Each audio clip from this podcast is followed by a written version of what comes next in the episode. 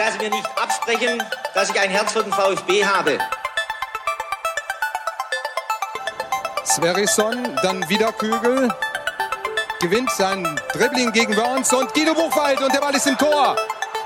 Nach 86 Minuten führt der VfB Stuttgart in Leverkusen mit 2 zu 1. Nach 1950, 52 und 84 gewinnt der VfB Stuttgart zum vierten Mal die Meisterschale. Jetzt müsste der Ball endlich noch einmal hereinkommen. Jetzt kommt er weit nach hinten auf Hitzelsberger!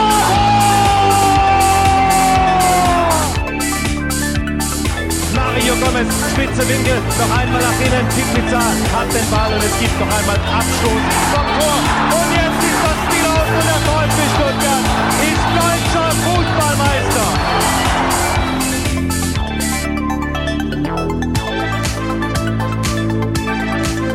Jetzt sind Sie in der Tabelle ja noch relativ gut dabei. Haben Sie trotzdem die Sorge, dass Sie, wenn Sie den, den Trend nicht umkehren, dass Sie dann möglicherweise Probleme bekommen, den Anschluss zu halten? Nein, also natürlich, wir, sind, äh, wir wissen, was wir können. Das haben wir heute wieder auch gezeigt, dass wir uns sehr viele Chancen herausspielen. Ähm, wir müssen es nur in Effektivität ummünzen und wenn das klappt, dann bin ich sehr, sehr fest überzeugt, dass wir dann aufsteigen. Gonzalo Castro ist sehr fest davon überzeugt, dass der VfB Stuttgart aufsteigt und damit herzlich willkommen zur 79. Ausgabe STR. Mein Name ist Ricky und mit mir in diesem Fall wieder in der Leitung der Sebastian. Guten Abend, Sebastian. Schönen guten Abend hier aus meiner äh, kleinen eigenen Soccer Lounge. ja, genau. Also für alle, die die Folge 78 noch nicht gehört haben, das empfehlen wir an dieser Stelle. Vielleicht könnt ihr diese Folge kurz pausieren und euch anhören, was wir gestern Abend nach der, ja, man kann schon sagen, Präsidentschaftskandidaten Vorstellungsrunde in der Soccer Lounge im Neckarstadion zum Besten gegeben haben. Wir hatten zwei sehr, sehr interessante und gute Gäste mit der Christine und dem Andreas. Ja, und haben einfach so unsere Eindrücke geschildert von dieser ersten Präsentation ähm, der beiden Präsidentschaftskandidaten. Zum einen natürlich Klaus Vogt und zum anderen Christian Riedmüller. Da gehen wir jetzt, glaube ich, gar nicht mehr so detailliert drauf ein. Da gibt es ja eine extra Folge zu. Wir wollen uns heute natürlich mehr ums Sportliche kümmern. Und Sebastian, ich habe es gerade eben schon angesprochen, Gonzalo Castro ist felsenfest davon überzeugt, dass der VfB äh, ja wieder in die Spur finden wird und auch aufsteigen wird. Äh, er macht sich auch nicht so wirklich Sorgen, dass jetzt vielleicht ja, der Abstand zu groß werden könnte zwischen Bielefeld und dem VfB oder auch natürlich zwischen dem HSV und dem VfB. Gleich mal vorneweg gefragt, wie sieht's denn da bei dir aus? Machst du dir da mehr Sorgen als Gonzalo? Ich glaube, ich mache mir definitiv mehr Sorgen äh, als Gonzalo Castro. Das finde ich immer äh, ein bisschen befremdlich, wenn ähm, es die Fans sind, die sich weitaus mehr Sorgen machen als ähm, die, die Verantwortlichen. Aber also wenn ich auf die Tabelle gucke, dann sind es halt schon fünf Punkte auf Platz eins und auch wenn ich dann nach unten schaue, sind es halt auch nur drei Punkte ähm, auf solche Krachermannschaften wie Heidenheim und Erzgebirge Aue. Und also ich habe jetzt noch keine Angst, dass es irgendwie völlig äh, in die Hose geht, aber ähm, so ganz relaxed wie Gonzalo Castro bin ich dann tatsächlich nicht. Ja, das ist ja sowieso das Absurde in dieser Liga, ja, dass du wirklich die letzten oder von den letzten fünf Partien vier verlieren kannst und trotzdem noch auf einem Relegationsplatz stehst. Äh, und gleichzeitig muss man dazu sagen, dass der fünftplatzierte Aue auch die letzten drei Spiele nicht gewinnen konnte und dir im Nacken sitzt mit nur drei Punkten Rückstand. Also das ist schon eine Spezialität in dieser zweiten Liga die zum einen natürlich Hoffnung macht, dass der VfB jetzt nicht jedes Spiel gewinnen muss, um letzten Endes aufsteigen zu können, erster oder zweiter zu werden. Aber auf der anderen Seite kann es natürlich auch ganz schnell nach unten gehen. Ja, also wir haben jetzt die Situation, ähm, dass wir im Falle einer Niederlage, ohne das jetzt heraufbeschwören zu wollen, gegen den KSC und im Fall, dass Heidenheim und Aue ihre Spiele gewinnen, ähm, ja, dass der VfB dann nach dem 14. Spieltag plötzlich auf Platz 5 steht. Und das ist natürlich dann die Frage, man hat es ja jetzt schon am Wochenende gehört, dass Tim Walter dann doch so langsam stark in die Kritik gerät, bei dem einen mehr, bei dem anderen weniger, äh, ob man dann hier die Fans noch ruhig stellen kann von Seiten ja, der sportlichen Führung. Also da bin ich mal gespannt. Ich weiß nicht, was ist da so deine Prognose aktuell? Ist das Karlsruhe-Spiel schon ja, ein Stück weit äh, ein Spiel, das Tim Walter nicht verlieren darf? Oder meinst du, er hat dann noch mehr Kredit? Also ich glaube, er darf es nicht verlieren. Ich glaube aber auch nicht, ähm, dass eine Niederlage ähm, gegen KSC jetzt das, äh, sein, sein Ende als VfB-Trainer wäre. Aber ganz klar ist ja auch, äh, wenn auch das Spiel ähm, nicht gewonnen wird und vielleicht sogar verloren äh, wird, dann, dann wird die Stimmung absolut kippen. Und äh, man muss auch sagen, das sind, da wären dann ja fünf Niederlagen aus sechs Spielen. Mit dem Kader, du hättest dann gegen alle drei Aufsteiger verloren das ist nicht akzeptabel, also wo die Gründe auch immer dann liegen mögen, aber das ist dann so aus dem Berufsleben dann zu sprechen, also ähm, mehr als eine dicke Abmahnung, die du dann eigentlich kassierst ähm, für, für diese Leistung dann in den letzten Spielen.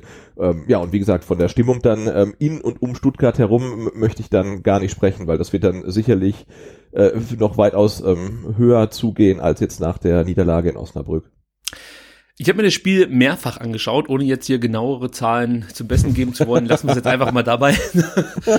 Und ja, weil ich inzwischen wirklich an dem Punkt bin, dass ähm, ich, ich es mir selber nicht so richtig erklären kann, warum der Ball nicht ins Tor geht. Natürlich, ja, wir haben es jetzt schon mehrfach gehört, sprechen dann Sven Mislintat oder auch äh, natürlich der Trainer Tim Walter davon, dass man Pech hat und das Ding muss nur einfach mal rein und man hat ja die Chancen und äh, ja, man muss sich dann halt noch mehr Chancen erarbeiten, dann wird das Ding schon irgendwie reingehen. Damit konnte ich mich bislang auch irgendwie ein bisschen beruhigen lassen, muss ich ganz ehrlich sagen. Gerade zu Beginn der Saison hatten wir das ja auch häufiger, dass wir gesagt haben, okay, wir haben das Spiel zwar gewonnen, es war knapp, aber eigentlich hätten wir noch zwei, drei Tore mehr schießen müssen. Es war ja meistens so, dass der VfB längst nicht diese hochkarätigen Chancen alle genutzt hat, die sie dann äh, zum Beispiel in Spielen gegen, gegen Hannover hatten oder natürlich auch gegen Aue. Da gab es ja genügend Spiele, wo wir einfach viel häufiger hätten treffen können, aber am Ende immer noch mit einem blauen Auge oder mit einem Sieg davon gekommen sind.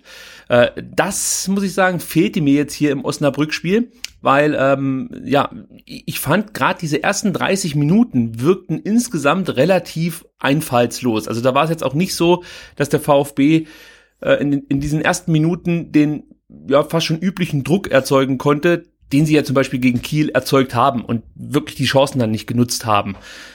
Äh, ich weiß nicht, hast du eine Erklärung dafür, warum der VfB jetzt äh, wieder meine Anfangsphase verpennt hat, ähnlich wie das ja gegen Wien Wiesbaden schon der Fall war. Man hatte ja das Gefühl, dass man über diesen Punkt hinweg ist, ja. Schon das Kielspiel, um das ganz kurz noch äh, aufzugreifen, war ja schon ein anderes Gesicht der Mannschaft. Da ist man ja auch mit einer ganz anderen Einstellung auf den Platz ge gegangen und hat versucht, gleich Gas zu geben. Das Pokalspiel in Hamburg, Elfmeter bekommen. Auch da hast du gemerkt, die Mannschaft möchte hier zeigen, wer, äh, ja, Herr am Haus ist in Hamburg und ich fand auch gegen Dresden konnte man sehen, dass man ab der ersten Sekunde wirklich auf dem Platz stand. Was ist aus deiner Sicht der Grund, warum es in Osnabrück nicht funktioniert hat? Also definitiv ist es nicht Pech, ne? wenn du so aus der Kabine gehst und dann äh, äh so früh einfach dann auch so schlecht stehst und da halt irgendwie den, den, den Schmidt von ähm, von Osnabrück dann so, so frei im eigenen Strafraum stehen lässt. Also ich, und das verstehe ich aber auch nicht. Es ist ja kein Pech, wenn du jetzt genau gemerkt hast, wenn wir komplett konzentriert aus der Kabine kommen und gleich Druck machen, dann ist das gut, weil dann schießen wir auch frühe Tore und dann kommen wir gut ins Spiel. Das haben die Spieler ja mittlerweile verinnerlicht. Dann erzählt eigentlich in der Vorwoche jeder, ähm, wie die Stimmung ähm, an der Bremer Brücke ist und dass man, was man da zu erwarten hat. Und dann kommst du aus der Kabine und machst halt eigentlich alles falsch. Und das ist ja kein Pech. Und das ist ja auch kein Pech, wenn du dann in der Folge in der ersten Halbzeit irgendwie gefühlt jeden dritten Pass irgendwie nicht an Mann bekommst. Auch das ist kein Pech. Und das ist mir dann wirklich zu billig zu sagen, wir haben, wir haben kein Glück. Also da, da, da steckt mehr dahinter. Und ich glaube, es ist halt auch nicht ein Problem, ähm, sondern es sind halt mittlerweile relativ viele Probleme und das eine ist vielleicht Kopfsache, also auch Einstellungssache, Mentalität, dass man vielleicht rausgeht und denkt, hm, Osnabrück, ja, die, die kriegen wir schon irgendwie, das, das wird schon passen. Und dann ist dann vielleicht doch zu wenig Einsatz von Anfang an. Und wenn du dann erst nach 70 Minuten so richtig anfängst Fußball zu spielen, dann reicht es halt nicht mehr. Und auch das ist in meinen Augen kein Pech, sondern dann wirklich ähm, eine Frage der Einstellung. Was für mich so ein bisschen das Thema Pech konterkariert, ist eigentlich, dass der VfB zu Beginn der Saison auch schon Pech hatte vor dem Tor. Ja? Und da haben wir ja immer so gesagt, ja gut, durch Erfolgserlebnisse ähm, werden dann Spieler vielleicht auch sicherer und, und, und äh, ja, man hat natürlich auch mal ein Spiel dabei, wo nicht jeder Ball reingeht. Wir haben es dann trotzdem irgendwie hinbekommen, zum Beispiel gegen St. Pauli in der letzten Minute noch irgendwie ein Tor zu schießen und das Ding für uns zu entscheiden. So, und jetzt äh, wartete man ja schon sehnsüchtig darauf, dass der VfB endlich mal einen Gegner 4-5-0 weghaut. äh, und es passierte nie. Ganz im Gegenteil, es wurde eigentlich immer schlimmer. Also die Sicherheit stellte sich nicht ein und das Pech, wenn man es so benennen möchte, wurde auch nicht weniger. Und äh, also ich, ich glaube wirklich, dieses, dieses Märchen vom Pech, ja, da ist natürlich auch ein Fünkchen Wahrheit mit dran, das ist gar keine Frage. Man hat hier und da auch mal Pech, aber es ist nicht nur das Pech. Du hast gerade eben diese Fehlpässe angesprochen. Wir haben uns ja die ganze Saison immer mit klasse Passquoten gerühmt, ja, auch zu Recht, die waren auch immer super. Ähm, Aber ich gebe dir absolut recht, jetzt hier im Spiel gegen Osnabrück war gerade dann im letzten Drittel ja, die Passquote einfach verheerend. Also da kam nichts mehr an den Mann, kann man fast schon sagen. Also das wurde dann in der zweiten Halbzeit deutlich besser, aber immer noch sehr, sehr überschaubar. Also wir sprechen ja immer noch von einer 55-prozentigen Passquote, glaube ich, im, im, im letzten Drittel dann, was insgesamt jetzt wahrscheinlich noch nicht eine Katastrophe ist, aber im Vergleich zu den Spielen zu Beginn der Saison, gerade mal das Hannover-Spiel jetzt, das würde ich als überzeugendsten Sieg in der Saison jetzt aufführen wollen, ähm, ja, sind wir davon weit entfernt. Und äh, dann sind wir natürlich schon wieder bei der Trainer-Thematik. Ja, also gelingt es dem Trainer nicht, die Mannschaft auf dem gleichen Niveau zu halten wie zu Beginn der Saison? Oder ist das äh, dann wirklich nur eine Kopfsache, die die ganze Mannschaft plötzlich ergreift? Auf der anderen Seite frage ich mich natürlich auch, um nochmal äh, bei unserer ersten Baustelle zu bleiben, weil ihr merkt schon, der VfB hat sehr, sehr viele Baustellen und man weiß gar nicht, wo man zuerst anfangen soll zu arbeiten. Ähm, das Thema Einstellung, wenn man auf dem Platz steht, ja, da ist mir aufgefallen, nach zwei Minuten muss Holger Bartstuber schon zum ersten Mal ausflippen, weil Philipp Clement äh, sich nicht ganz darüber im Klaren ist, dass er auch als Spieler irgendwie eine verteidigende Rolle einnehmen sollte. Ja, da habe ich mich natürlich schon gewundert, wenn du in der zweiten Minute schon mal einen Anschiss von Holger Bartstuber brauchst, um, um aufzuwachen. Und er hat ja noch nicht mal das bewirken können, was er eigentlich wollte, nämlich äh, Philipp Clement wecken. Denn er war ja dann leider Gottes auch daran beteiligt, dass die Osnabrücker in der vierten Minute mit 1 zu 0 in Führung gehen konnten, weil er ja die Flanke nicht im Ansatz verhindern wollte. Also das war ja vom, vom, vom Abwehrverhalten oder vom Defensivverhalten schon enorm schwach.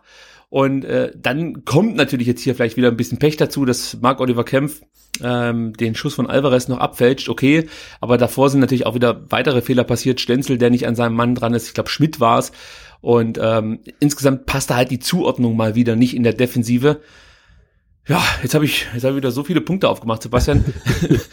du kannst ja mal einen aufgreifen, der dir am wichtigsten erscheint soll ich vielleicht Philipp Clement mal ähm, Ja, weil das ist schon interessant. Ne? Das ist ja immer gemein, jetzt irgendwie auf einzelne Spiele loszugehen, aber ich finde auch das ist natürlich kein Pech, wenn jetzt ein Philipp Clement nicht mal ansatzweise die Leistung äh, bringt, die er letzte Saison gezeigt hat. Da muss man sich auch fragen, warum ist das so? Also ist er einfach hat er das verlernt? Wahrscheinlich nicht. Wird er falsch eingesetzt? Hat er äh, kein, kein Selbstvertrauen? Also das scheint ja gerade so der Fall zu sein. Dann sagt man immer, okay, dann muss man ihm halt Spielzeit geben und immer wieder bringen, aber irgendwann fragt sich auch, er hat in jeder, in jedem Spiel eigentlich ein, eine hochkarätige Chance, die er äh, im Tor unterbringt. Ähm, und das ist für mich auch so ein Mysterium. Das ist ja kein Pech, dass der Mann auf einmal nicht mehr kicken kann, sondern das, das muss ja Gründe haben und ähm, die wurden ja bisher nicht gefunden. Ja, es ist ein Stück weit Entscheidungsfindung von ihm selber vorm Tor, die ich hier ansprechen möchte. Und äh, also vielleicht interpretiere ich da zu viel rein, aber ich habe das Gefühl, dass Philipp Clement ein sehr sensibler Spieler ist, der irgendwie auch das Zutrauen und, und, und, und, die Streicheinheiten seines Trainers braucht. Ja, es gibt ja einfach so Typen, die, die haben das sehr nötig.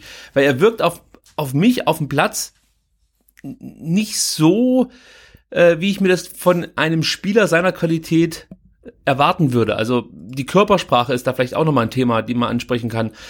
Ich bin aber auch ehrlich, ich habe äh, Philipp Clement in der Paderborner Zeit viel zu selten gesehen, um das jetzt richtig beurteilen zu können. Aber so vom Gefühl her ist er halt kein Spieler, der ja, der mir jetzt als Gegenspieler Angst machen würde oder so. Ja, also in den Aktionen ist er zurückhaltend, wirkt nicht so zielstrebig, wie ich mir das von einem echten Goalgetter halt einfach erhoffe. Und ja, auch, auch sonst so. Ich, ich, ich kann es gar nicht richtig beschreiben. Das ist mir einfach insgesamt ein bisschen zu wenig von, von dem ganzen Auftreten. Und seine Leistungen gingen aus meiner Sicht in den letzten Wochen ein Stück weit nach oben. Ja, also er hat da zu Beginn der Saison echt Probleme gehabt und hat auch bis auf einzelne Aktionen, da gab es mal einen wunderbaren Pass von ihm, äh, damit hat er auch ein Tor vorbereitet, äh, von Dani Didavi war es da, glaube ich. Ich weiß gar nicht mehr, gegen wen das war. Gegen Bochum müsste das gewesen sein. Ja, sei es drum. Ja, ja, ja, ja. Das war eine absolut klasse Aktion und halt auch immer noch solche Aktionen äh, in seinem Spiel, gar keine Frage. Und wie gesagt, er stabilisiert sich auch sehr, sehr langsam, aber das Spiel jetzt in Osnabrück war wieder ein Rückschritt. Wobei man sagen muss, er war in der ersten Halbzeit noch derjenige, der wenigstens dreimal aufs Tor geschossen hat und auch eine gute Chance hatte, zwei Torschussvorlagen gegeben hat. Also für mich wäre Philipp Clement am Samstag nicht der erste gewesen, den ich ausgewechselt hätte. Nee, das nicht. Also er hat sicherlich ähm, im, im Rahmen der Mannschaft, jetzt ist er ja auch nicht abgefallen, ähm, aber was natürlich auffällt, äh, wenn du wie jetzt Tim Walter auch gezwungenermaßen da hinten mit den drei ähm, Sechsern spielst, die mit ähm, manchmal Ausrutschern äh, von Askassi, ja irgendwie eigentlich keine Tore schießen, dann fällt natürlich diese Aufgabe ähm, auf auf, auf Clement und auf dem auch relativ abschlussschwachen Förster einfach zurück. Und das lässt sich ja festhalten. Wir erzielen aus Mittelfeld raus viel, viel zu wenig Tore. Also wir erzielen generell zu wenig Tore. Ähm, aber wer soll's machen? Die Stürmer treffen jetzt nicht so verlässlich ähm, und aus dem Mittelfeld kommt auch nichts und da würden uns natürlich die Tore, die ein Clement erzielen kann, wahnsinnig gut tun, weil aus der Reihe hinter ihm ähm, werden wenig ähm, Treffer ähm, kommen und von seinem Pendant auf der anderen Seite von Förster auch nicht. Also wir, wir brauchen seine Tore einfach. Ja, die fehlen natürlich. Die 16 Buden, die er letzte Saison geschossen hat. Ich wäre froh, wenn er davon irgendwie ein Drittel äh, wenigstens ja. schon mal für uns jetzt hier auf seinem äh, Tore-Konto verbuchen könnte. Ja, das ist mit Philipp Clement wirklich, glaube ich, eine schwierige Angelegenheit. Also ich bin mir auch noch nicht ganz so sicher, ob die Position, die er jetzt da spielen muss, beim VfB so die Idealposition für ihn ist oder ob er eher klassisch ja auf der 10 beheimatet ist. Also ich meine, er hat ja offensiv schon viele Freiheiten, aber er muss natürlich trotzdem noch mit nach hinten arbeiten, hat da auch Aufgaben, die er übernehmen muss. Ist für mich wirklich schwer einzuschätzen, ob ihn das insgesamt überfordert, weil das ist auch so ein Thema, es ist mir halt auch aufgefallen, die Spieler wirken insgesamt schon etwas überfordert aktuell. Ja, jetzt kann ich mir fast nicht vorstellen, dass man jetzt plötzlich merkt, Mensch, das System ist ja echt komplex, aber es sieht auf dem Platz plötzlich so aus, ähm, als, als hätten sie zum jetzigen Zeitpunkt ein größeres Problem mit dem äh, System von Tim Walter als zu Beginn der Saison. Kommt genau, wobei das System finde ich jetzt auch gar nicht mehr so ausgeprägt oft zu sehen ist, wie es noch zu Beginn der Saison war. Also gegen Dresden hat man es wieder ein Stück weit gesehen, aber ich mache es immer wirklich auch ein bisschen so daran fest, äh, wie, wie oft ähm, Askassi beim gegnerischen Strafraum auf einmal irgendwie auftaucht, wo man ihn gar nicht erwartet. Und das war am Anfang der Saison häufiger, das war gegen Dresden relativ häufig der Fall, jetzt gegen Osnabrück ähm, wie, wieder nicht mehr, was ich jetzt mir auch nicht so ganz erklären kann, warum man auf einmal diesen diesen Mut halt dann auch wieder einfach vermissen lässt. Das kann ich dir erklären. Okay, Dafür du hast ja du hast ja Zonen gezeichnet überhaupt. Ich bin da sowieso noch jetzt gespannt, wie das mit deinen Zonen überhaupt ist. Ja, ja, das mit den Zonen ist jetzt eigentlich genau passend. Könnte man äh, jetzt hier genau aufführen. Also vielleicht für alle, die jetzt nicht so genau wissen, wie das mit diesen berühmt-berüchtigten 18 Zonen abläuft. Äh, ich vereinfache das Ganze jetzt. Stellt euch einfach das Angriffsdrittel des VfB Stuttgart vor und teilt das in sechs Quadrate ein. So, dann gibt es praktisch direkt im Strafraum, der 5-Meter-Raum und dann im Strafraum die sogenannte Zone 17. Dahinter ist gleich die Zone 14. Rechts und links äh, im Strafraum äh, Richtung Eckfahne raus ist dann Zone 18 und auf der linken Seite ist äh, Zone 16. Und dann gibt's eben noch dahinter gelagert Zone 13 und 10, Zone 15, die dann jeweils ähm, ja so bekannt sind als typische Position für eine Halbfeldflanke. Und da war es halt eben so, dass Osnabrück äh, praktisch die Halbpositionen, sozusagen die Linie zwischen 13 und 14 und auf der anderen Seite zwischen 14 und 15 sehr gut zugestellt hat, einfach da äh, ja viele Spieler positioniert hat und den VfB damit auf die Flügel rausgedrückt hat. Und ich bin mir sicher, dass Daniel Thun sich auch gedacht hat, ja, okay, ähm, lass die doch mal über die Flügel kommen. Zum einen hat der VfB eigentlich gar keinen Spieler, der jetzt großartig flankt. Aktuell ist Insua ja weit entfernt von einer guten Form. Sosa ist verletzt, das wissen wir. Und auf der rechten Seite sehe ich jetzt auch keinen, der regelmäßig gute Flanken reinhaut. Also es gibt momentan beim VfB jetzt keinen, keinen Spieler, der wirklich häufig gefährlich flankt. Und dazu kommt natürlich auch noch, dass du keinen Spieler hast, der diese Flanken vorne verwerten kann. Also da gibt es vielleicht auch Spieler, die mal eine Flanke irgendwie per Kopf verwandeln könnten. Aber da scheißt sich jetzt keiner vor in die Hose. Es fehlt der Simon Terodde sozusagen im Sturmzentrum, vor dem man so. dann, ja, wirklich ja. Angst haben müsste. Ähm, und zu dem Thema, warum ist Askasiba seltener im Strafraum aufgetaucht, das ist halt dann genau das. Er, er kommt da gar nicht hin. Ja, also du hast sofort zwei Osnabrücker, manchmal sogar drei, die äh, auf den Ballführenden draufgehen. Dann hast du nicht die Zeit, dir lange Gedanken zu machen, wo du jetzt hinspielst. Also auch ja die Entscheidungsfindung vielleicht oder die Risikobereitschaft, äh, jetzt was Verrücktes zu machen, fehlt dann von dem einen oder anderen Spieler. Deswegen dreht man wieder ab und baut wieder neu auf. Ja, und so hat Osnabrück den VfB sehr effizient aus dem eigenen Strafraum ja verdrängt oder ferngehalten und ähm, ja auch auch im vorgelagerten Bereich sozusagen in Zone 14 ähm, hat man das Ganze auch ganz gut verdichtet ja, im Zentrum und der VfB konnte da auch nie, nicht allzu viel machen. So, das ist eigentlich die Erklärung, warum Askar Sieber oder auch andere Mittelfeldspieler so selten im Strafraum aufgetaucht sind. Genau, trotzdem Chancen hatten, hatten. Also genau, er hätte noch eine Chance gehabt, aber ich glaube, das ist ja so grundsätzlich das ähm, Schema, nachdem die Gegner des VfBs eigentlich immer agieren, halt äh, in, in der Mitte halt irgendwie alles dicht machen, weil man relativ sicher sein kann, dass über die Flügel jetzt nicht so die große Gefahr einfach kommt. Und das ist natürlich verheerend einfach, ähm, aber es, es, es funktioniert halt äh, äh, erschreckend oft. Ja, aber genau da sind wir ja bei dem Thema Trainer. Ja, das fällt ja jetzt nicht nur dir auf oder mir, äh, das fällt ja mit Sicherheit auch dem Trainer auf, dass die gegnerischen Mannschaften immer wieder dasselbe Mittel wählen. Und da muss man natürlich jetzt fragen, was ist jetzt die Lösung? Also mich wundert es wirklich, dass ein Hamadi Al-Gadoui jetzt nicht gespielt hat in Osnabrück, muss ich ganz ehrlich sagen. Klar, dieses Tannenbaum-System oder Angelotti-System äh, hat funktioniert gegen Dresden, sah ordentlich aus gegen ähm, Bielefeld und natürlich auch in Hamburg, aber ich bin schon der Meinung, dass Al Gadoui ein Spieler ist, der dann natürlich mit seiner Größe vorne noch mal einiges anstellen kann, gerade wenn du in diesen Situationen bist, dass du halt auf Flanken vielleicht mal angewiesen bist. Die Frage ist, ist das überhaupt weiters Plan B, ja, mit Flanken zu operieren? Ja, diese langen Bälle, die kennen wir ja, die dann Kempf hinten rausschlägt. Ein Bartstuber kann das natürlich sehr gut, hat ja so das Tor vorbereitet äh, im DFB-Pokal gegen Hamburg mit so einer Vorlage. Und ich kann mich erinnern, dass Kempf ein paar Mal äh, Förster gesucht hat mit ähnlichen langen Bällen. Das macht Walter auch und das funktioniert auch dann und wann ganz gut. Aber so diese klassischen Flanken, ja, die gibt's ja eigentlich nicht. Äh, zum einen, weil wir keine Spieler haben, die gut flanken können oder zu wenig Flügelspieler haben und äh, oder gut überhaupt gute Flügelspieler haben und ähm, zum anderen haben wir auch keinen Spieler, der zum Beispiel aus den Halbräumen dann mal so Flanken scharf vors Tor bringen kann, sozusagen ähm, ja hinter die Abwehrkette. Ja, das fehlt ja auch. Wobei aus meiner Sicht liegt es auch daran, dass die Abwehrketten so tief stehen, dass du, äh, wenn du versuchen würdest, eine Flanke, eine Halbfeldflanke hinter die Abwehr zu schlagen, dass du ja zwangsläufig dann schon im Tor auslandest. Also ja, ja klar aber da ist halt wieder die Frage, was ist Plan B, ja? Und ähm, die Frage finde ich so langsam aber sicher dann durchaus berechtigt. Hast du eine Antwort? Ich habe keine Antwort. Ich habe halt nur mir jetzt auch am Wochenende mal ähm, Arminia Bielefeld anguckt und heute auch nochmal das 3-0 war es dann, glaube ich. Ähm, da, da sieht man halt, ne, die, da, da lässt Uwe Neuhaus, glaube ich, genau das spielen, was die Spieler können. Und ich frage mich, ob Tim Walter halt in Stuttgart irgendwas spielen lässt, was die Spieler nicht können oder nicht können wollen oder ob es vielleicht einfach zu kompliziert ist. Ne? Würde es wirklich reichen, wenn man einfach ein bisschen einfacher spielt, ein bisschen körperlicher spielt, mit einem großen Stürmer vorne drin, der einfach mal Bälle äh, festmachen kann, ablegen kann und so weiter, weil das fehlt uns ja gerade so ein bisschen komplett und deswegen finde ich, wirkt der VfB auch immer so ein bisschen brav. Ne? Es ist halt echt niemand auf dem Platz, bei dem ich den Eindruck habe, der stemmt sich jetzt mit aller Macht gegen diese Niederlage halt. Ne? Es wird irgendwie 70 Minuten halt so ja relativ ähm, simpel oder ohne Druck halt hin und her gespielt und erst so gegen Ende äh, macht man dann Druck und erarbeitet sich Chancen, aber dieses letzte Quäntchen, das, das fehlt halt auch und vielleicht liegt es auch an dieser ganzen Spielweise, die mir diesen diesen Willen nicht so äh, vermittelt, weil es einfach zu viele ähm, kurze Pässe sind, die quer gehen und so weiter. Ähm, ah, schwierig.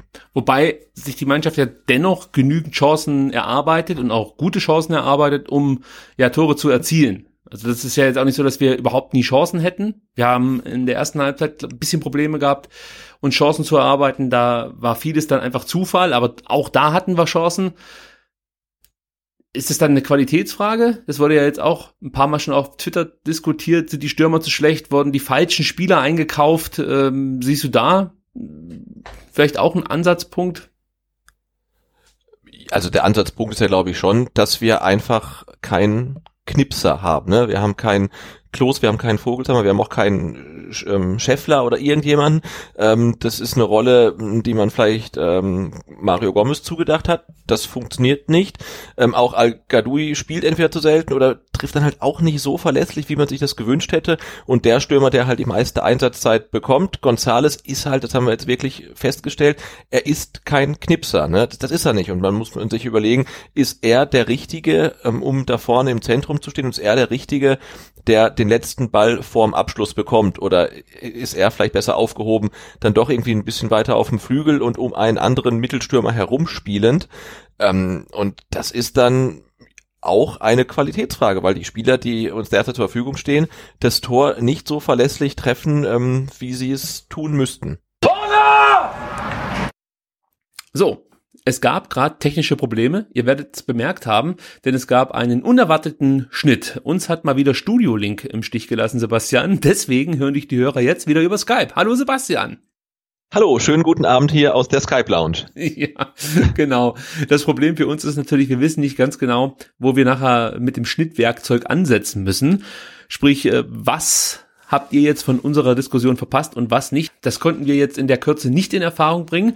Deswegen, Sebastian, würde ich sagen, leiten wir so ein Stück weit über, indem wir versuchen, die Problematik zusammenzufassen. Und ich glaube, man könnte es so ganz gut zusammenfassen, dass der VfB jede Menge Baustellen hat. Viele Spieler sind mit sich selber beschäftigt, der Trainer ist mit dem System beschäftigt. Der Kader liefert bislang noch nicht das, was er, glaube ich, liefern sollte und auch könnte. Ja, und man könnte dann vielleicht sagen, eigentlich ist es gar nicht schlecht, dass wir mehrere Baustellen haben, ja, und dennoch nicht komplett abkacken in der Liga. Also auch wenn wir natürlich die letzten Partien wirklich nicht brilliert haben, wissen wir natürlich auch, aber äh, es fühlt sich trotzdem nicht so an, dass man chancenlos ist gegen Gegner wie Osnabrück, sondern mit ein bisschen mehr Glück, und da sind wir wieder bei dem Thema Glück und Pech, ja, dann nimmst du einen Punkt mit und vielleicht sogar drei. Ja, es wäre definitiv drin gewesen. Auf der anderen Seite muss man natürlich auch wieder zugeben, auch der Gegner hatte noch genügend Chancen zum Kontern, hat diese nicht genutzt. Ja, da sind wir wieder bei dem Thema Konto, Konterabsicherung. Ja, Sebastian, können wir das so zusammenfassen? Viele, viele Baustellen, viele Einzelschicksale, die man aktuell irgendwie hier beim VfB Stuttgart vorfindet. Es gibt nicht diese eine Lösung. Nee, also nicht, dass wir sagen, äh, Tim Walter muss jetzt unbedingt äh, Mario Gomez bringen und und und und Al Gadoui im Doppelochsensturm spielen, dann dann klappt das schon. Nee, es sind halt wirklich viele viele Sachen, wie, du gerade erwähnt hast, ne, Spieler, die ähm, mit sich selbst noch ähm, hadern, äh, Tim Walter, der dann vielleicht irgendwie mit seinem System hadert, äh, ja, und ich, mir fällt es aber halt auch schwer, aufgrund der Vielzahl dieser Baustellen ähm, zu sehen, wie das dann auch schnell besser werden soll. Also ich kann mir jetzt nicht vorstellen, dass äh, dann am übernächsten Wochenende, wenn Derby angepfiffen wird, äh, das VfB-Team wie wilde Büffel aus der Kabine stürmen und dann alles in, in Grund und Boden spielen. Also das, das wird nicht passieren. Ich sehe dann wirklich eher ein Spiel, wo es hoffentlich lange 0-0 steht und das Publikum immer nervöser wird. Also so habe ich das schon vor Augen. Ähm, und dann vielleicht am Ende, äh, das wäre schon ein ganz mutiger Tipp, am Ende irgendwie ein unbefriedigendes 0-0 oder 1-1 irgendwie steht. Aber ich kann mir gerade auch nicht vorstellen, wie es schnell besser werden soll also ganz so pessimistisch bin ich gegen den KSC nicht. Ich sehe da durchaus Möglichkeiten, dass der VfB als Sieger vom Platz geht, weil ich auch davon ausgehe, dass die Karlsruher äh, auch ein bisschen mehr investieren wollen in dieses Spiel, als jetzt vielleicht andere Gegner, die jetzt hier bei uns schon aufgetreten sind in Stuttgart. Also, ja, oh Gottes Willen, ich will ja nicht, nicht sagen, dass der KSC jetzt Favorit im Derby ist, auf gar keinen Fall. Natürlich sind, sind wir das. Ähm, aber diese ganze Gemengelage mit der schlechten Bilanz aus den Spielen und, und jetzt halt, wie gesagt, äh, du willst ja als Trainer auch nicht mit, mit äh, vier Niederlagen aus fünf Spielen ins Derby gehen, ne? weil du kannst dir dann noch weniger erlauben als sonst, das Ding nicht zu gewinnen. Ähm, und die, die Stimmungslage ist, würde ich sagen, ähm, explosiv auf jeden Fall. Und mit jeder Sekunde, in der der VfB nicht in Führung geht, wird es nicht besser. Also ähm, das ähm, anspruchsvolle, das schwierige Umfeld auf der Haupttribüne, sage ich da nur. Ja, absolut. Und nicht nur da, sondern auch. Ja, und auch auf der Gegentribüne, ja. Genau. Ja. Also zwischen, zwischen, also eigentlich überall außer in der Cannstatter Kurve, kann man ja fast sagen. Ja, also ich als Trainer, ja, und ich bin ja keiner, deswegen hört nicht auf meinen Ratschlag. Ich würde darauf hoffen, dass Sosa möglichst schnell wieder fit wird. Er hat ja jetzt am Sonntag schon die erste Einheit komplett absolvieren können, ist aber immer noch nicht ganz beschwerdefrei. Das heißt, man weiß nicht so richtig, wird er fit bis äh, nächste Woche. Wenn es reichen würde, ja, und er 90 Minuten spielen kann, oder von mir aus 75, dann wäre er für mich ein Kandidat, den ich gerne sehen würde auf links, klar, und dann würde ich Castro, glaube ich, wieder äh, ins Mittelfeld beordern weil er doch noch einer der Spieler ist, die überhaupt mal eine halbwegs ordentliche Flanke schlagen können.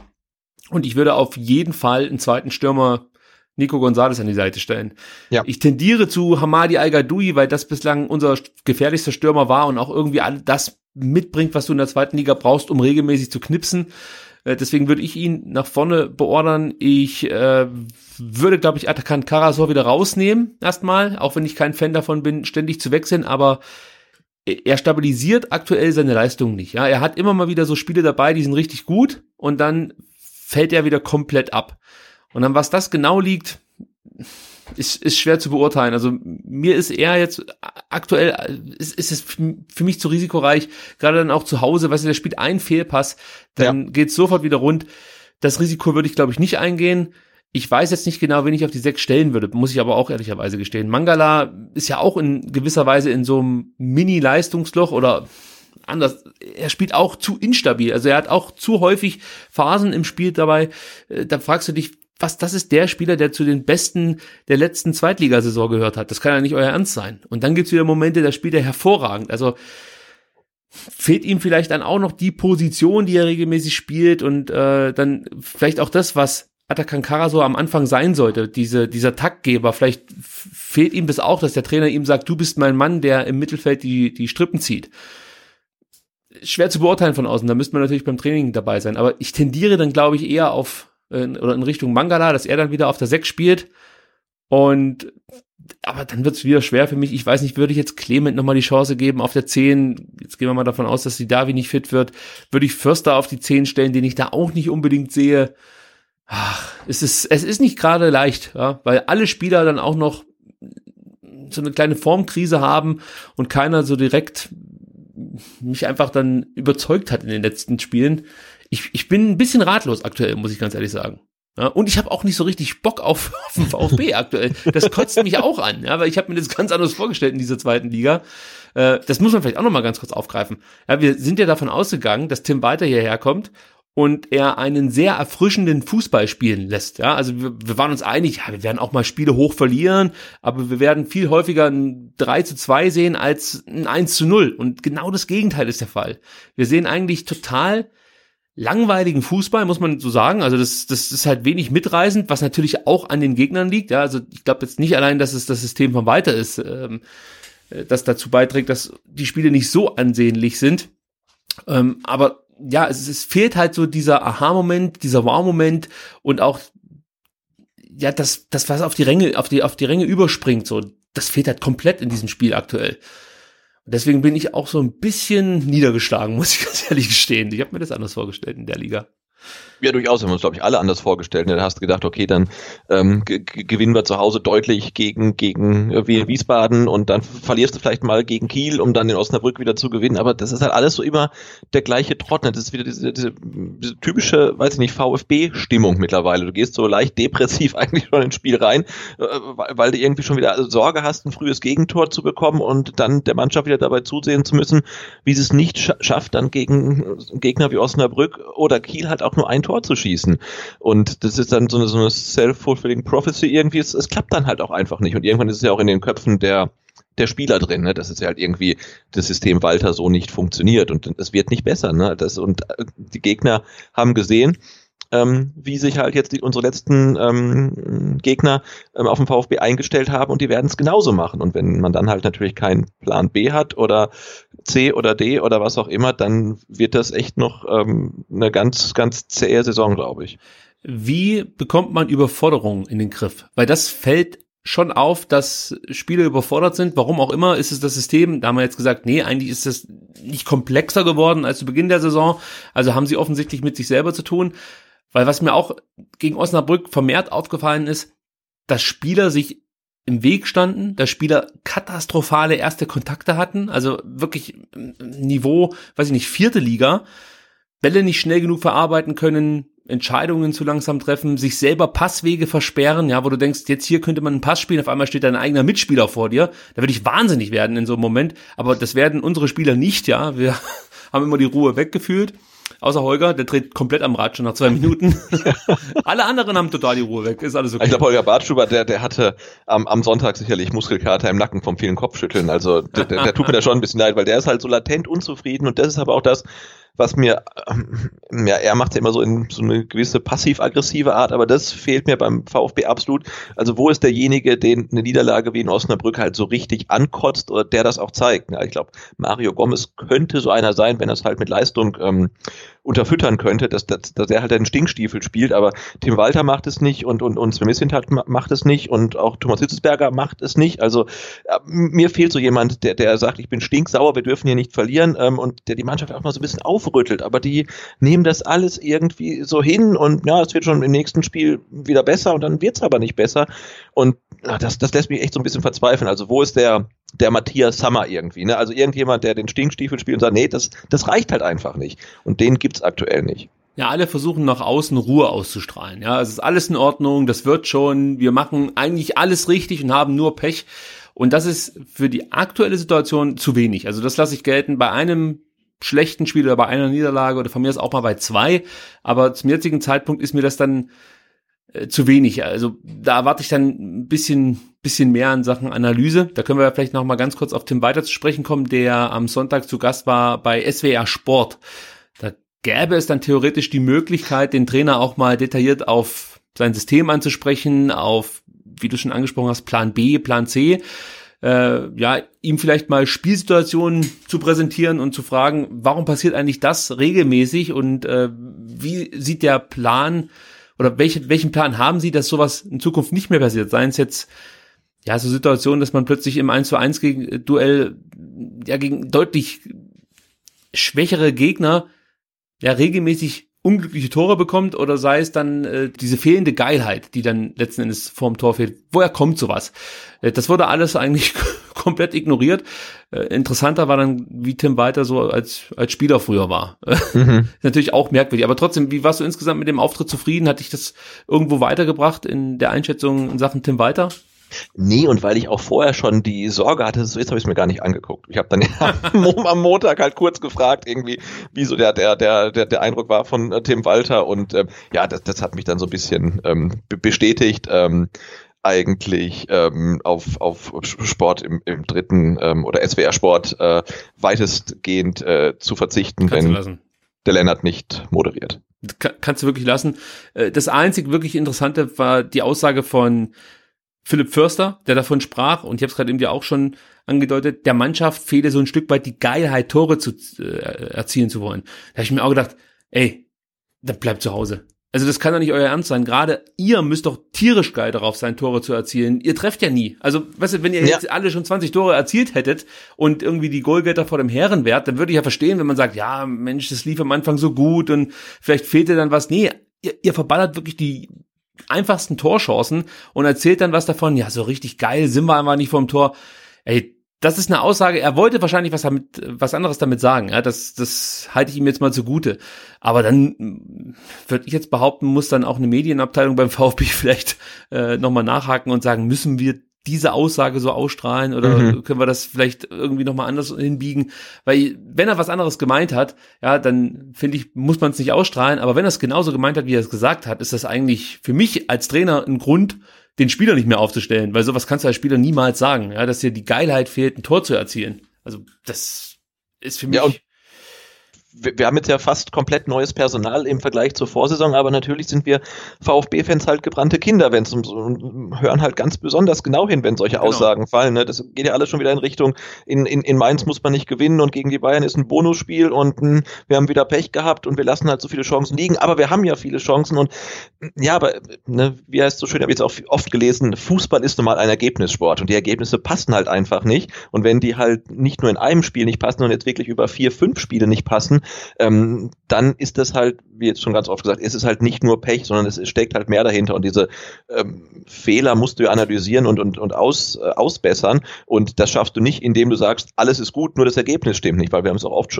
oft genug gesehen, mit Mannschaften, die gut spielen und ähm, die Ergebnisse aber nicht haben, da gleicht sich dann manchmal irgendwann das Ergebnis den guten Leistungen an, aber genauso oft ist es halt andersrum, dass sich dann die Leistung den schlechten Ergebnissen anpasst. Ne? Das sieht man in der Bundesliga auch immer wieder und äh, da, da sehe ich so ein bisschen die Gefahr, weil es wird nicht einfacher. Ne? Die Gegner wissen immer mehr, wie der VfB spielt. Sie werden es genauso machen wie und die Mannschaften, die gegen VfB jetzt erfolgreich waren. Ähm, ja, und es, es wird sicherlich äh, nicht leichter jetzt noch in der, in der Hinrunde und auch in der Rückrunde nicht. Dann fasse ich mal unsere Diskussion so zusammen. Trainer, Wir sind verzweifelt.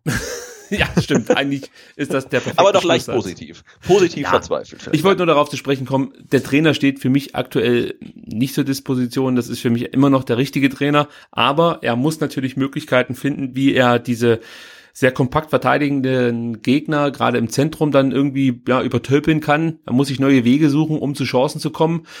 Wie auch immer die dann aussehen. Also das System muss sich emanzipieren, so möchte ich es mal sagen. Also da muss was passieren. Also das kann nicht sein, dass wir jetzt einfach diesen Stiefel runterspielen, die nächsten Spiele, am besten noch bis zur Winterpause und darauf hoffen, dass man dann irgendwann mal früh in Führung geht und ein zweites Tor nachlegen kann. Ja. das ist zu wenig, da muss was passieren. Einzelne Spieler müssen besser werden, müssen versuchen wieder an ihre Leistungsgrenzen zu kommen. Da ist auch noch relativ viel Luft nach oben bei dem einen oder anderen. Tja, und äh, dann ist natürlich auch das Thema Außendarstellung, was man ganz kurz vielleicht nochmal anreißen kann. Ähm, da kann man sich vielleicht auch nochmal Gedanken drüber machen, ob Sven Mislintat dann so einen Satz bringen muss, wie das die Fans äh, statt zu pfeifen oder sich aufzuregen, dann doch eher supporten sollten ich möchte Sven Mislintat gar nicht so extrem für diesen Satz kritisieren, weil er hat ja schon häufig gesagt, dass er diese Fans irgendwie total geil findet, dass er das Umfeld überhaupt in Stuttgart ziemlich cool findet und dass es auch mit ein Grund war, warum er hierher gekommen ist. Und es ist natürlich auch immer schwer für einen Sportdirektor, immer wieder die passenden Antworten zu finden. Und wahrscheinlich wurde er auch konkret darauf angesprochen, wie er das jetzt fand, dass die Mannschaft da so äh, ausgepfiffen wurde und angeschrien wurde nach dem Spiel in Osnabrück und so. Und dann rutscht dir vielleicht auch mal so ein Satz raus, aber du hast es ja gerade eben schon gesagt. Wir sind in Stuttgart hier diese Aussagen ein Stück weit gewohnt und wissen immer, dass man äh, da wirklich sehr genau hinhören muss, weil man schon so ein Stück weit raushören kann, wie es dann innerhalb der Mannschaft so läuft oder ja, innerhalb des kompletten Teams. Und äh, dann sind das einfach so Alarmsignale für viele VfB-Fans, ähm, die uns aufhorchen lassen. Und ja, da braucht es dann vielleicht manchmal, oder anders gesagt, sollte Sven Missentat sich dann diesbezüglich vielleicht gar nicht in diese Richtung so äußern, ja, und einfach sagen, gut, so wie er es früher auch schon getan hat. Die Fans haben ein Recht darauf zu pfeifen und dann schluckt er sich den Rest halt einfach runter. Genau, würde sagen, im Zweifelsfall dann, dann, dann schweigen, weil das so eine Aussage nicht gerade dafür sorgt, dass dann Fans und Mannschaft noch enger zusammenrücken, ist ja auch klar. Also das war ja. sicherlich äh, nicht ähm, die, die, die cleverste Aktion, die er da getätigt hat. Und was man natürlich jetzt auch noch überlegen muss, das ist vielleicht noch ein bisschen früh jetzt äh, in der Saison, also das ist wahrscheinlich ein Thema, über das wir dann in ein paar Wochen dann noch sprechen, ist natürlich, äh, muss man jetzt schon mal ähm, gucken, ob man in der Winterpause nicht eventuell ähm, auf den Außenpositionen noch nachbessern muss. Braucht man noch mhm. Leute, die eine Flanke schlagen können zum Beispiel? Also ist das überhaupt im Sinn von Tim Walter oder lässt er sich überzeugen oder sagt er, ne, das wäre mein Plan B, da fehlen jetzt aber die Spieler. Einen relativ großen Kader hast du sowieso, ähm, muss man vielleicht Leute abgeben. Also das ist ja auch so eine Sache, die dann sicherlich ähm, auf Sven Mislintat ähm, in der Winterpause zukommt. Ja, Mislintat hat ja beim dunkelroten Tisch damals gesagt, dass er kein Problem hat damit, wenn man auf Flanken setzt. Es ist halt einfach nur die Frage, wer steht vorn drin und wenn du die richtigen Spieler im Sturmzentrum hast, kannst du natürlich auch mit Flanken etwas ausrichten. Also ist da, glaube ich, nicht grundsätzlich abgeneigt. Und ich gehe jetzt auch nicht davon aus, dass Tim Walter ein Problem damit hat, wenn du einen Spieler hast, der regelmäßig Flanken so schlagen kann, dass Stürmer die dann zu Toren ummünzen können. Aber da bin ich absolut bei dir, haben wir ja vorhin auch schon rausgearbeitet. Da fehlt es ein Stück weit im Kader. Jedenfalls kennen wir jetzt keinen äh, prädestinierten Flankengeber außer Borna Sosa. Und in Sua, äh, jetzt spielen die auch noch beide auf der gleichen Seite, also wird es da nicht allzu schnell irgendwie äh, ja eine Abhilfe geben. dafür, dass ich das Spiel so oft angeguckt habe, kam jetzt hier relativ wenig dabei raus, habe ich das Gefühl. Aber es ist, es, ja, es ist halt auch echt ganz schwer, dieses eine Problem zu benennen und zu sagen, so, wenn du da was dran drehst, an der Stellschraube, dann äh, sieht es nächste Woche viel, viel besser aus. Ich habe schon das Gefühl, dass vor der Mannschaft noch echt ein steiniger Weg liegt, was nicht bedeutet, dass wir jetzt die nächsten vier Spiele wieder verlieren oder von mir aus drei von den nächsten vieren. Äh, das, das meine ich nicht, aber ich glaube nicht, dass es sich schnell bessern wird. Also wir werden jetzt nicht in, äh, weiß nicht, zwei Wochen gegen Karlsruhe dann den tollen Offensivfußball mit vielen Aha-Momenten sehen. Das sehe ich nicht kommen. Ich glaube, es wird relativ zäh bleiben erstmal. Mhm, da gehe ich auch von aus, ja. Und ja, mal gucken, wie sich das dann so entwickelt. Ich hoffe, dass sich die Erfolgserlebnisse wieder einstellen. Ja, müssen, müssen sie, ne? Weil sonst wird es wirklich für, also Derby-Niederlage, ähm, dann, ja. Siehst du schon so? Also wir haben ja von in der ich weiß gar nicht, ob das mit einer Aufnahme ist. Wir, wir haben heute viele technische Probleme schon überbrücken müssen. Also äh, nächstes Mal nehmen wir wieder dein Zoom-Gerät. Das hat deutlich besser funktioniert. Ja, genau. Dann, dann, dann treffen wir uns wieder in der in der ja. Mechatronik Wirt Soccer Lounge, ähm, schleichen uns da irgendwie rein und das war das war toll. Also ja, übrigens da auch nochmal der Hinweis, weil wir gleich zur Mailbox kommen.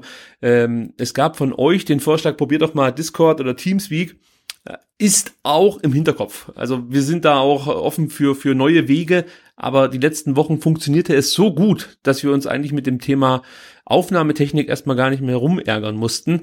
Jetzt haben wir heute wieder den Rückfall in vergangene Zeiten. Es ist ein bisschen wie mit dem VfB. Sebastian. Ich wollte sagen, aber es ist genau wie mit dem VfB, weil wir haben jetzt ja auch neue Probleme. Es ist ja nicht so, dass wir jetzt heute ein Problem mit irgendwelchen Knacksern hatten. Nein, heute hatten wir einen ähm, teilweise einen Komplettausfall ähm, im, im Mittelfeld sozusagen. Also äh, unsere Internetverbindung ist ein bisschen wie der VfB ständig äh, neue Probleme. Ja, Und, und das kotzt mich an. so, das ärgert mich. Du freust dich hier auf diese Aufnahme und möchtest jetzt ausführlich die Problematiken beim VfB besprechen, möchtest deine Eindrücke wiedergeben und am besten auch noch Ratschläge erteilen und äh, bist dann die ganze Zeit damit beschäftigt, dir eine Leitung halbwegs stabil zu halten. Äh, dann kommen wir jetzt zur Mailbox. 0711 für Stuttgart 25 28 16 04. Das ist eure Nummer gegen den Kummer aktuell. Da könnt ihr anrufen und alles abladen, was euch ja beim VfB gerade so stört. Und ich denke mal, das dürfte einiges sein. Also wenn ihr zum Beispiel Ratschläge habt in Richtung Tim Walter, dann könnt ihr die 0711 für Stuttgart 25 28 16 04 wählen und ihm da die Tipps und Ratschläge draufsprechen. Ja, wir lassen es dann hier laufen und Tim Walter, das wissen wir ja, äh, wird sich das vielleicht auch mal anhören unter Umständen. Und wenn nicht, dann sorgen wir dafür, dass der Trainingsplatz in Zukunft mit der Mailbox Bescheid wird. Ich, ich könnte mir vorstellen, dass der ein oder andere Spieler davon profitieren könnte. So.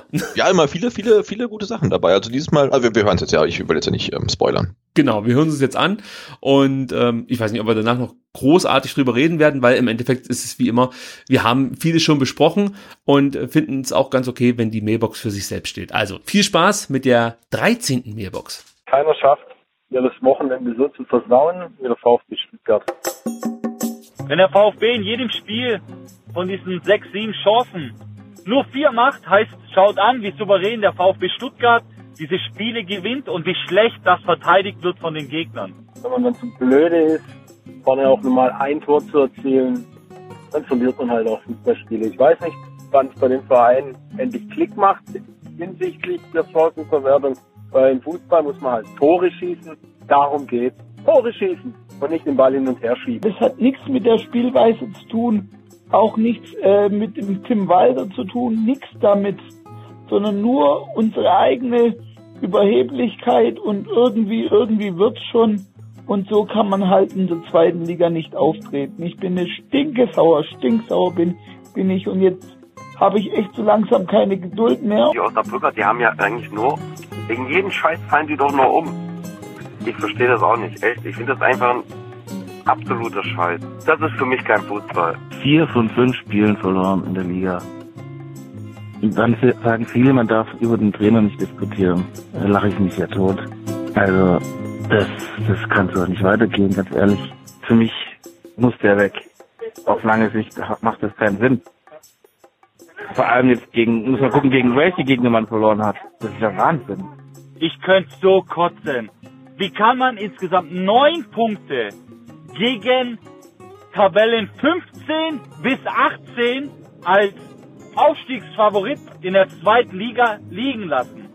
Das ist mittlerweile kein Mentalitätsproblem, das ist Einstellungssache. Wie kann man denn so ein Spiel abliefern? Ich verstehe nicht, ob die, warum die Jungs nicht auf den Trichter kommen, dass du die ersten 15 Minuten so geil sein musst, ein Tor zu machen und dann, dein System besser zum Tragen kommt.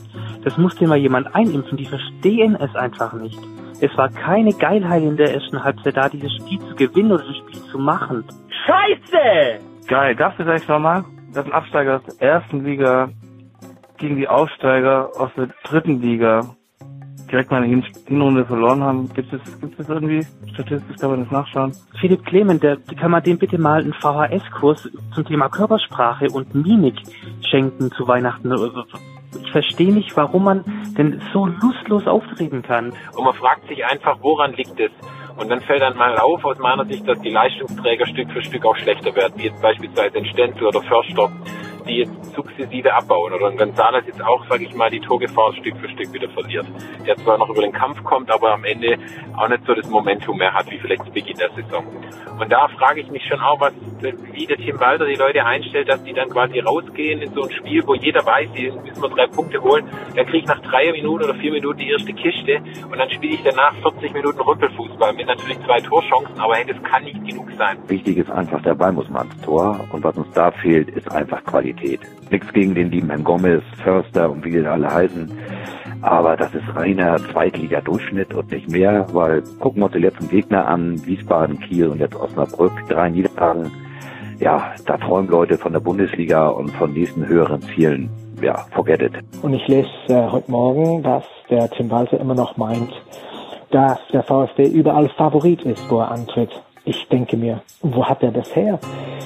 Kann doch nicht sein, dass wir nach dieser Niederlagenserie äh, immer noch Favoriten sind. Ich möchte eben kundtun, dass ich finde, dass die Defensive eine Katastrophe ist diese Saison und ähm, für Zweitliga-Verhältnisse bekommt man da viel zu viel einfache Tore, macht viele Fehler, beginnt, verschläft die Auftaktphasen der Spiele und man sollte dringend schauen, dass man da in der Winterpause nachlegt, wenn sich irgendwie die Möglichkeit dazu bietet. Ähm, so kann es nicht weitergehen. Ich will nicht die Entlassung von Walter, aber wenn wir nicht die nächsten zwei, drei Spiele eine Entwicklung sehen, dann sollten wir uns überlegen, ob wir mit dem noch in die Rückrunde gehen sollen. Bei allem nötigen Respekt. Weil das ist auch eine große Sache vom Trainer. Ich bin voll dafür, dass wir einen Trainer mal länger, ein halbes Jahr beim VfB beschäftigen. Aber ich stelle mir immer wieder die eine Frage, warum stellen wir unser Spielsystem nicht auf den Gegner aus? Also, warum passen wir uns nicht an den Gegner an? Warum spielen wir einfach sturheil unser System runter? Ich weiß es nicht, woran es liegt. Aufwachen, Freunde, so wird's nichts werden. Und ja, Bielefeld und der HSV werden das schon unter sich ausmachen und in Relegationsspielen, ja, da kennen wir uns ja gut aus. Vor der Saison hatte ich sehr große Euphorie, aber mittlerweile ist die Euphorie komplett weg. Wir haben jetzt 13 Spieltage gespielt, wir haben keinen einzigen Spieltag wirklich, sage ich mal, ein Spiel gewonnen, wo man sagen kann, ja, das war deutlich, auch gegen Dresden, das war gar nichts. Für mich persönlich war das ein Glückssieg, wenn da in 80 Minuten da nicht, in den 80 Minuten das 2-2 fällt. Ja, dann war's mit den drei Punkten. Wie weit muss eigentlich der argentinische Fußball gesunken sein, wenn solche Holzfüße wie der González in der A-Nationalmannschaft dort spielt oder Ascasiva in der U21 bei ja wahrscheinlich unerschöpflichen äh, Talentereservoir von Boca Juniors etc. eine Chance bekommt. Also, und das im Lande von solchen Künstlern wie Kempis, Maradona etc. etc. Auf jeden Fall den Wald rauszuwerfen, wie es manche fordern, wäre komplett falsche Idee. Dann kommt Labadia und dann kannst du den Verein in die dritte Liga schicken. Das ist ja schlimm, schlimm, schlimm, schlimm, schlimm. In zwei Wochen ist das Derby, wenn sie das nicht gewinnen oder wenn sie das sogar verlieren, dann ist die Mannschaft unten durch. Da können sie machen, was sie wollen. Von mir aus hätten wir heute 5-0 verlieren können, wenn wir das Spiel gegen Karlsruhe verlieren. Und mit so einer Einstellung verlieren wir das dann ist die Mannschaft unten durch, dann ist die weg, dann ist mir scheißegal, was die diese Saison noch reißen. Die ist für mich unten durch. Das Spiel in zwei Wochen und ich hoffe, das wissen sie, dass sie sich da einen Arsch aufreißen müssen. Und zwar nicht erst ab der vierten Minute, ja, sondern gleich von Beginn an. Buenos dias. Gute Nacht, Argentina. Ja, also viel Kritik auch auf der Mailbox in Richtung Mannschaft, in Richtung Walter und schon die Botschaft, sollte das gegen den KSC schiefgehen, dann braucht ihr mir nicht mehr nach Hause kommen. So im Endeffekt könnte man zusammenfassen, Sebastian. Also da äh, gibt es schon einige Anrufer, die sehr empört sind, wenn es um die Leistung geht und auch den argentinischen Nationalmannschaftskader in Frage stellen. Ja, wir haben es gehört, wenn der Nico González nominiert wird, wie sieht es da eigentlich um den äh, argentinischen Fußball aus? Ich weiß nicht, da möchte ich mich nicht zu weit aus dem Fenster lehnen. Ich weiß nämlich nicht so genau, wie es um den deutschen Fußball bestellt ist. Dafür verfolge ich die deutsche Nationalmannschaft viel zu selten. Aber ich habe mir sagen lassen, dass die auch nicht so gut sein sollen. Also von daher halte ich mich da lieber zurück. Gut, also Mailbox 0711 für Stuttgart 25 28 1604. Äh, wenn ihr euch da irgendwie beteiligen wollt in irgendwelchen Diskussionen, eure Meinungen abgeben wollt, ihr könnt natürlich auch einfach mal Kritik in unsere Richtung dalassen. Also einfach mal die Nummer anrufen, 0711 für Stuttgart 25 28 16 04. So, das war's erstmal für Sportliche. Wir biegen jetzt noch mal ganz kurz ab in Richtung äh, Präsidentschaftswahlen am 15.12. Und äh, wir haben natürlich gestern ja die Ausgabe schon vor Ort in der Soccer Lounge aufgenommen und haben viele Themen angesprochen. Ich möchte nur noch eins kurz anfügen an diese Folge 78. Und zwar hatte ich und auch noch ein paar andere das Vergnügen, im Anschluss nach unserer Aufnahme noch mal länger mit Christian Riedmüller sprechen zu können. Und da möchte ich noch zu dem, was ich gestern gesagt habe, hinzufügen, äh, dass, glaube ich, der Herr Riedmüller sich auch rhetorisch überhaupt nicht vor Klaus Vogt verstecken muss. Da gab es viele, viele Punkte, die ich sehr interessant fand. Ja, auch das Thema Aufsichtsrat wurde da von ihm nochmal interessant besprochen. Da weiß ich jetzt nicht so genau, wie viel er da schon nach außen dringen lassen möchte. Deswegen halte ich mich jetzt hier erstmal noch so ein Stück weit zurück. Er hat jetzt niemanden, äh, weiß ich nicht, beleidigt oder gesagt, dass der nicht äh, im Aufsichtsrat sitzen müsste oder so. Im Endeffekt war es schon das, was er auch in der, in der ähm, Live-Übertragung gesagt hat, dass man sich natürlich hier Gedanken machen müsse, ähm, ob man da jeden Vertrag verlängert, beziehungsweise ob auch immer die richtigen Leute an den richtigen Positionen zum richtigen Zeitpunkt sind. Also das äh, fand ich schon ganz interessant, was er da so gesagt hat. Und ansonsten war das wirklich ein sehr, sehr angenehmes Gespräch, was es mir definitiv nicht leichter macht bei der Entscheidungsfindung, wen ich dann am 15.12. wählen soll. Aber ihr habt ja die Möglichkeit, genauso wie ich, am 28.11. beide Kandidaten nochmal zu überprüfen. Denn es wird die dritte Viererkette geben, die zweite live. Und das Schöne ist, wir haben sogar noch Karten. Ja? Äh, gestern mussten wir, glaube ich, ankündigen, dass es äh, unter Umständen heute Karten geben könnte, also noch zusätzliche Karten. Jetzt kann ich sagen, es gibt noch Karten.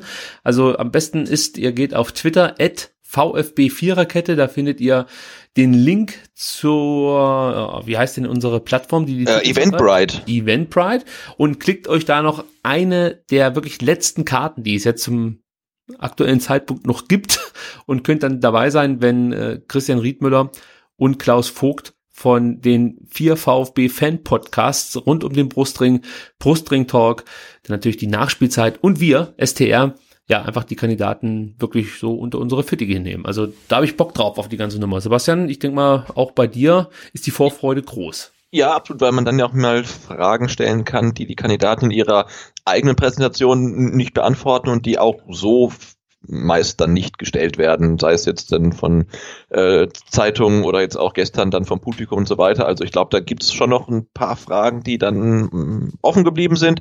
Und da wir so, ich, wie ich das gesehen habe, die letzten vor der Wahl eigentlich sind, ähm, ja. haben wir echt nochmal die Möglichkeit, äh, vielleicht genau die Fragen dann auch nochmal aufzunehmen, ähm, um, um da äh, konkrete Antworten zu bekommen. Aber was du nochmal auch, auch ansprachst, ganz grundsätzlich, ähm, haben sowohl Klaus Vogt wie auch Christian Riedmüller gestern eindeutig ähm, den Eindruck zerstreuen können, den man haben könnte, wenn man viel auf Facebook unterwegs ist, nämlich dass die zwei irgendwie äh, Kandidaten von Daimlers Gnaden wären, was eigentlich völliger Quatsch ist, aber gestern haben sie es auch nochmal ähm, deutlich gezeigt, dass es nicht so ist. Also nur weil ähm, Guido Buchwald aussortiert wurde, heißt es ja nicht, dass die zwei jetzt äh, äh, dann, ja, wie gesagt, ähm, mit, mit dem Stern im Rücken da irgendwie ins Amt gehoben werden sollen. Also das äh, scheint mir überhaupt nicht der Fall zu sein und äh, ihren Äußerungen gestern nachzuurteilen ist das auch wirklich nicht so.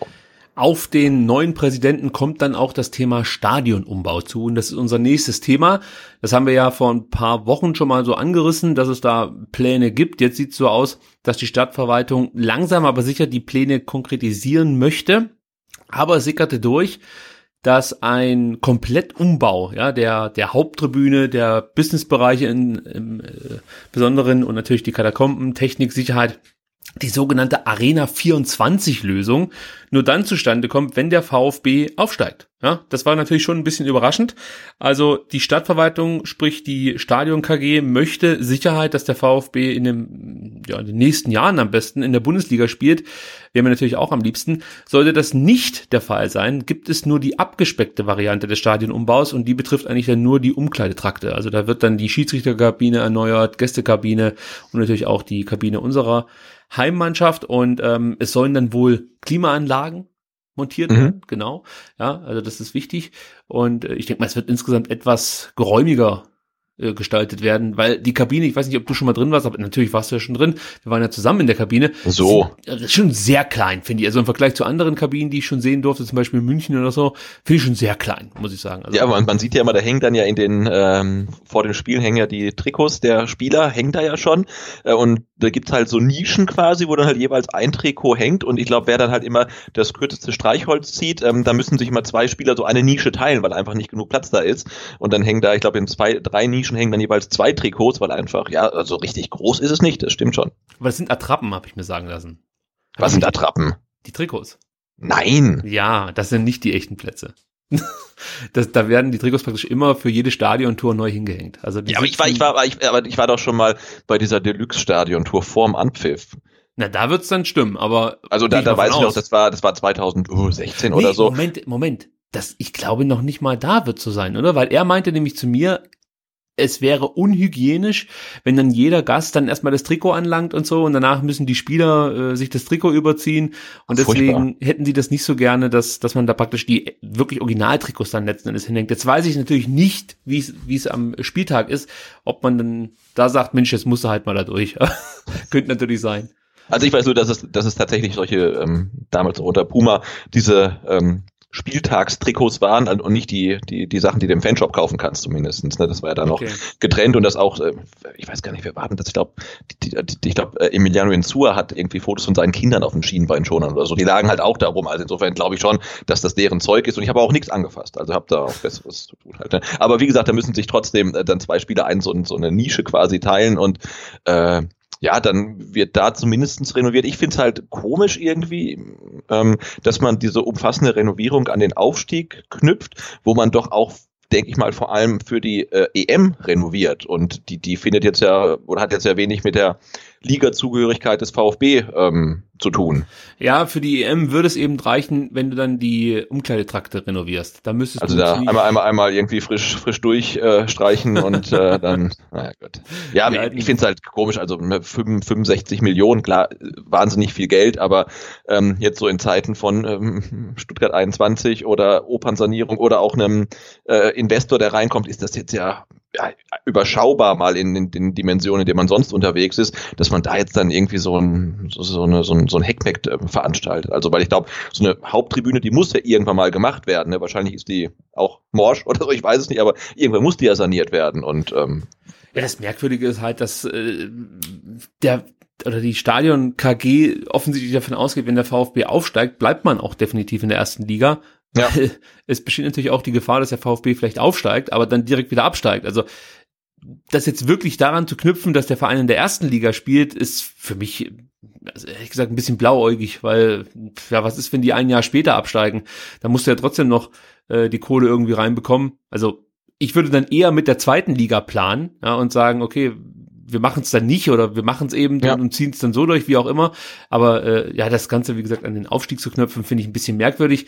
Der Aufsichtsrat der Stadion KG möchte im zweiten Quartal 2020 eine Entscheidung treffen. Da wird es dann nochmal eine Sitzung geben. Und sollte man sich für die Komplettmodernisierung entscheiden, würde, äh, ja, würden die Bauarbeiten 2021 beginnen und von zwei, äh, vom Januar 22 bis August 23 wäre die Haupttribüne dann eine Baustelle. Also das ist schon ein ziemlich langer Zeitraum. Mhm. Anderthalb Jahre. Also das hat mich auch ein bisschen überrascht. gut, in der Zeit das war dann uns so halt in, in, in China in der größten Flughafen der Welt so ungefähr. Ne? Also irgendwie, weiß ich, alles, alles ein bisschen komisch. Ja, was heißt jetzt Baustelle? Müssen wir natürlich jetzt auch nochmal äh, in Erfahrung bringen. Also es kann natürlich sein, dass es dann so abschnittsweise funktioniert und, weiß ich nicht, jedes Mal tausend Plätze fehlen, so im Monat oder so. Äh, Schwer zu sagen. Also wie das dann genau aussieht, da müssen wir wahrscheinlich abwarten, äh, bis dann die Entscheidung gefällt wurde, eben im zweiten Quart- Quartal 2020. Und dann wird es natürlich auch interessant, wie ist es mit Dauerkarten und so. Also da kommt dann schon was auf äh, Fans und natürlich Verein zu. Äh, nicht zuletzt natürlich enorme Kosten auch. Also das darf man natürlich nicht vergessen. Ja, auch wenn es aktuell, glaube ich, diesen Vertrag gibt, dass der VfB in der zweiten Liga weniger Pacht bezahlen muss für Stadion. Ich könnte mir vorstellen, dass die Stadion KG da vielleicht dann auch neue Verträge abschließt, die sowas in Zukunft nicht mehr äh, statten oder so. Also äh, ich bin mal gespannt, wie das weitergeht mit diesem The Thema Stadionumbau. Das wirkt jetzt schon wieder ein bisschen merkwürdig, die ganze Sache auf mich. Aber, das muss man vielleicht auch noch sagen, da haben wir ja gestern schon drüber gesprochen, Klaus Vogt hat gute Verbindungen äh, in die Politik. Cem Özdemir könnte uns da helfen, hat äh, der Vogt schon durchklingen lassen. Äh, vielleicht bringt das dann auch noch was äh, in Sachen Wahlentscheidung für euch an dieser Stelle. Müssen wir mal abwarten. Gut, dann kommen wir zu den Jugendmannschaften. Ihr merkt, es ist nicht allzu viel los heute. Ja, wir sind relativ schnell durch, durch unsere Themen. Natürlich dadurch, dass wir gestern schon über die Präsi- Präsidentschaftskandidaten gesprochen haben und äh, wir heute auch nicht über das Spiel gegen Karlsruhe sprechen müssen, das werden wir nächste Woche tun, äh, sind wir jetzt schon bei den Jugendmannschaften und leider Gottes konnte ich das Stadtduell mir nicht angucken. Das Derby ging an mir vorbei. Die U21 verliert gegen die Kickers mit 3 zu 0. Sebastian, ich glaube, du hast auch nicht allzu viel außer das Ergebnis von dem Spiel mitbekommen, oder? Genau, also es war ein ziemlich gebrauchter Samstag. Also das Stadtderby lief ja nahezu parallel ähm, mit dem Spiel der ersten Mannschaft in Osnabrück und deswegen habe ich auch äh, außer, des, äh, außer dem Ergebnis nichts mitbekommen, außer dass ich gehört habe, dass die Niederlage äh, verdient war für den VfB. Genau, das habe ich auch so mitbekommen. Angeblich waren die Kickers etwas geiler, um den Förster auszupacken auf den Sieg und äh, man merkt halt einfach, dass die Mannschaft vielleicht dann auch ein bisschen abgezockter ist. Es ging natürlich auch für die Kickers um eine ganze Menge, die wollen auch aufsteigen und wussten, wenn wir jetzt hier dieses Spiel nicht gewinnen, dann wird es echt schon wieder schwer, ähm, ja, einfach noch um, um den Aufstieg mitzuspielen, ein Wörtchen mitzureden. Wobei man sagen muss, diese Oberliga ist schon relativ absurd. Man hat ja das Gefühl, dass der VfB eine sehr, sehr holprige Saison bislang spielt. Und trotzdem äh, liegen sie immer noch äh, sehr, sehr gut im Rennen. Für die bislang gezeigten Leistungen würde ich sagen, sind zwei Punkte Rückstand auf den Tabellenführer wirklich verschmerzbar und ähm, da sieht es immer noch danach aus, dass die Mannschaft alle Möglichkeiten hat aufzusteigen. Auf Platz zwei, Göppingen in dem Fall, sind sogar nur ein Punkt. Also ja, ich glaube, das ist echt eine kuriose Liga. Da muss man sich auch als Fan erstmal dran gewöhnen, dass man da regelmäßig mal ein paar äh, Spiele nicht gewinnen muss und trotzdem noch gute Chancen hat, aufzusteigen. Ja. Die A-Junioren hatten auch ein wichtiges Spiel und zwar gegen den SC Freiburg und auch die waren erfolgreich, gewannen mit 2 zu 0 und insgesamt sind die sowieso relativ gut unterwegs. Äh, aktuell auf Platz 3, punktgleich mit den Bayern und ähm, ein Punkt hinter Mainz, nur 5. Das sind aktuell die drei Top-Mannschaften in der A-Junioren-Bundesliga. Und der Sieg war auch an, an und für sich ganz wichtig, denn hätte Freiburg gewonnen, wären sie wiederum dran gewesen an dem VfB Stuttgart. Also das war schon ein kleiner Achtungserfolg, möchte ich mal so sagen. Und ich freue mich da natürlich für die U19, weil ich könnte mir vorstellen, dass es für diese Mannschaft echt ein schweres Jahr wird oder eine schwere Saison nach den großen Erfolgen in der vergangenen Saison. Ist, viele Spieler sind natürlich dann auch, äh, was, also so viele waren es jetzt auch nicht, aber es sind auch wieder Jüngere dazugekommen, aber manche sind natürlich auch wieder weg, die wichtig waren. Äh, Gerade so in der Jaku, der fehlt natürlich. Äh, also ich freue mich einfach für die Jungs, dass es da jetzt trotz des Aderlasses ganz gut aussieht in der laufenden Saison. Ein Problem haben sie trotzdem dazu bekommen, und zwar hat sich Jordan Meyer verletzt, hat sich das Kreuzband gerissen und wird natürlich sehr, sehr lange ausfallen. Tja, Sebastian, und dann, äh, wenn du nichts mehr hast, bin ich eigentlich durch mit meinen Themen. Guck mal. Ja, wir könnten auch vielleicht, ähm, das ist, ich glaube, so weit runter sind wir noch nie gegangen, kurz noch zur U15 gucken, weil ähm, die hatten ihr Derby nämlich schon ähm, gegen Karlsruhe und sie haben es gewonnen. Vielleicht ist das so ein bisschen Motivation dann auch für die Profis ähm, und ein gutes Omen, ähm, dass äh, der VfB 1 dann quasi ähm, übernächstes Wochenende nachzieht und auch sein Derby gewinnt. Ja, also das ist äh, heute wieder eine etwas kürzere ST-Ausgabe. Man kann es kaum glauben, ja, zwei kurze Ausgaben hintereinander. Heute war die Technik unser Problem.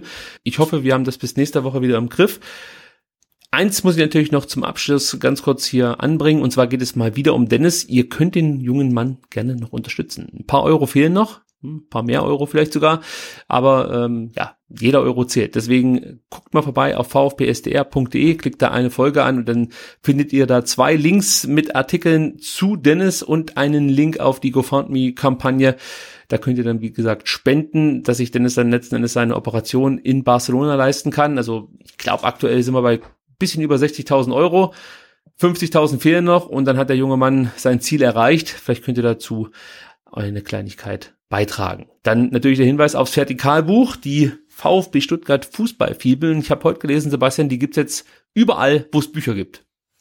Genau. Also sie gab es eigentlich immer schon überall, wo es Bücher gibt, nur man konnte sie halt nicht bestellen. Und wir waren mit dem Verlag zusammen ähm, auf der Spur, auch wieder technische Probleme, warum das äh, denn so ist, dass man sie nicht liefern konnte. Ne? Also es war bei Thalia zum Beispiel ähm, ja lieferbar innerhalb von sechs Wochen, da ist dann fast schon ähm, das, das Weihnachtsgeschenk in Gefahr und ähm, jetzt kam raus, also die Bücher lagen schon immer bei den Großisten, wo sie hingehören, nur sie waren im wahren Wirtschaftssystem irgendwie ähm, nicht als solches verzeichnet, weil irgendwelche elektronischen Rechnungen dort eingetroffen sind, bevor die Bücher da waren, ähm, körperlich quasi. Und dann gibt es eine Fehlermeldung, die sich normalerweise von selbst wieder ausstellt. Das war nicht der Fall.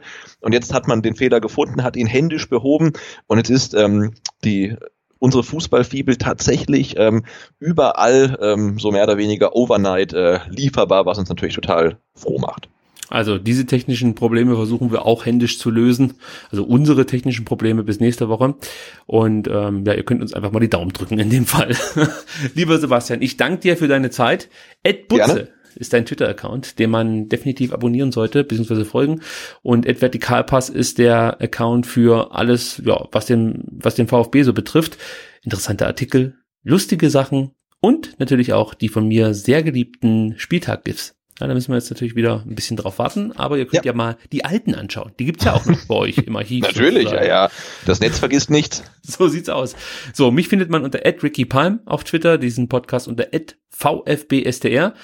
Ähm, wie gesagt, vergesst es nicht, die Viererkette, äh, wenn ihr dabei sein möchtet, dann könnt ihr euch jetzt noch Tickets sichern. Ich habe darauf hingewiesen, ich werde den Link auch in die Shownotes packen. Und dann hoffe ich einfach für euch, wenn ihr noch Tickets wollt, dass es noch welche gibt. Wenn nicht, wir versuchen natürlich das Event irgendwie live zu übertragen, wissen aber noch nicht so genau, ob es funktioniert.